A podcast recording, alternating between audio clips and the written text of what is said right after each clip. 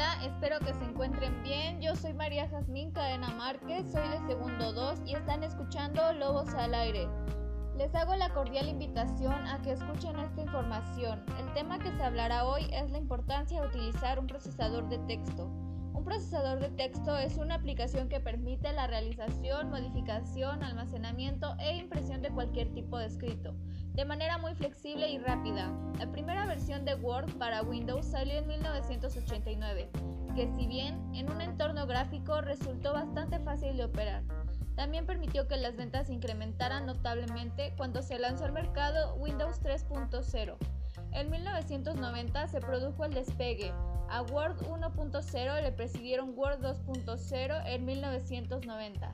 Se produjo el despegue a Word 60, le presidieron en 1993.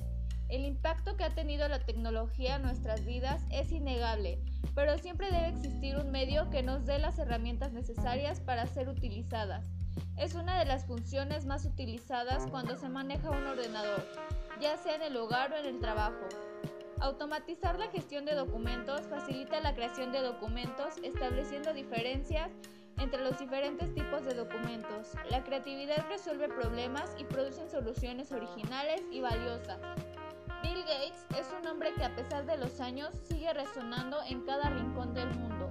Un 4 de abril de 1975, Bill Gates, de 19 años, junto a su compañero Paul Allen, crearon la compañía que les cambió la vida a todo el mundo. Idea de Bill Gates era desarrollar su propio sistema operando.